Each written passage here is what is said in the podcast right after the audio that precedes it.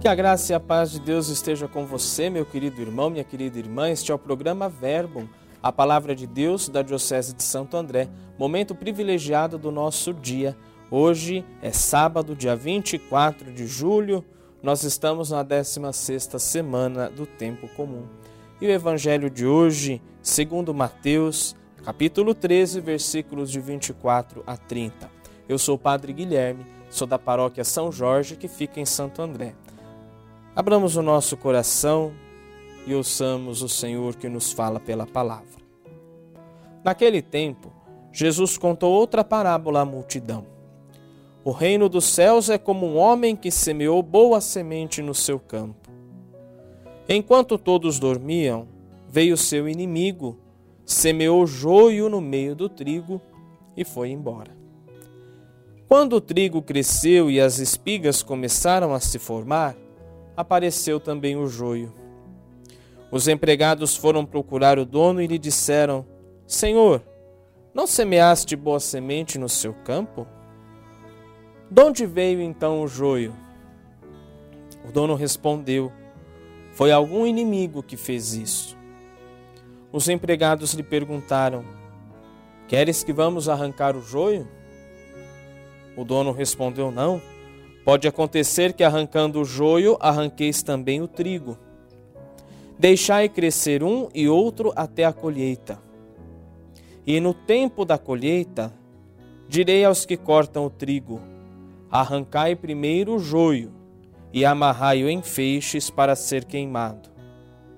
Recolhei, porém, o trigo no meu celeiro. Palavra da salvação.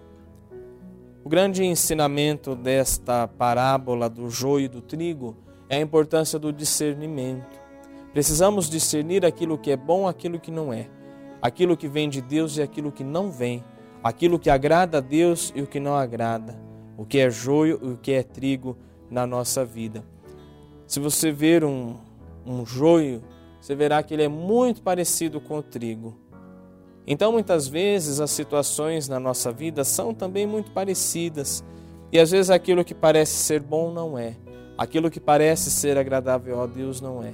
Então precisamos do discernimento. É só na hora da colheita que a diferença entre joio e trigo fica mais latente.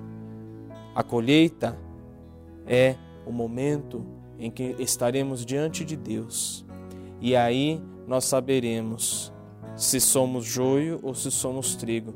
Mas ao longo da caminhada da nossa vida, façamos esse discernimento, essa reflexão e nos coloquemos diante de Deus com o desejo de vivermos a nossa fé de maneira bem autêntica, uma fé madura, uma fé que faz a diferença neste mundo.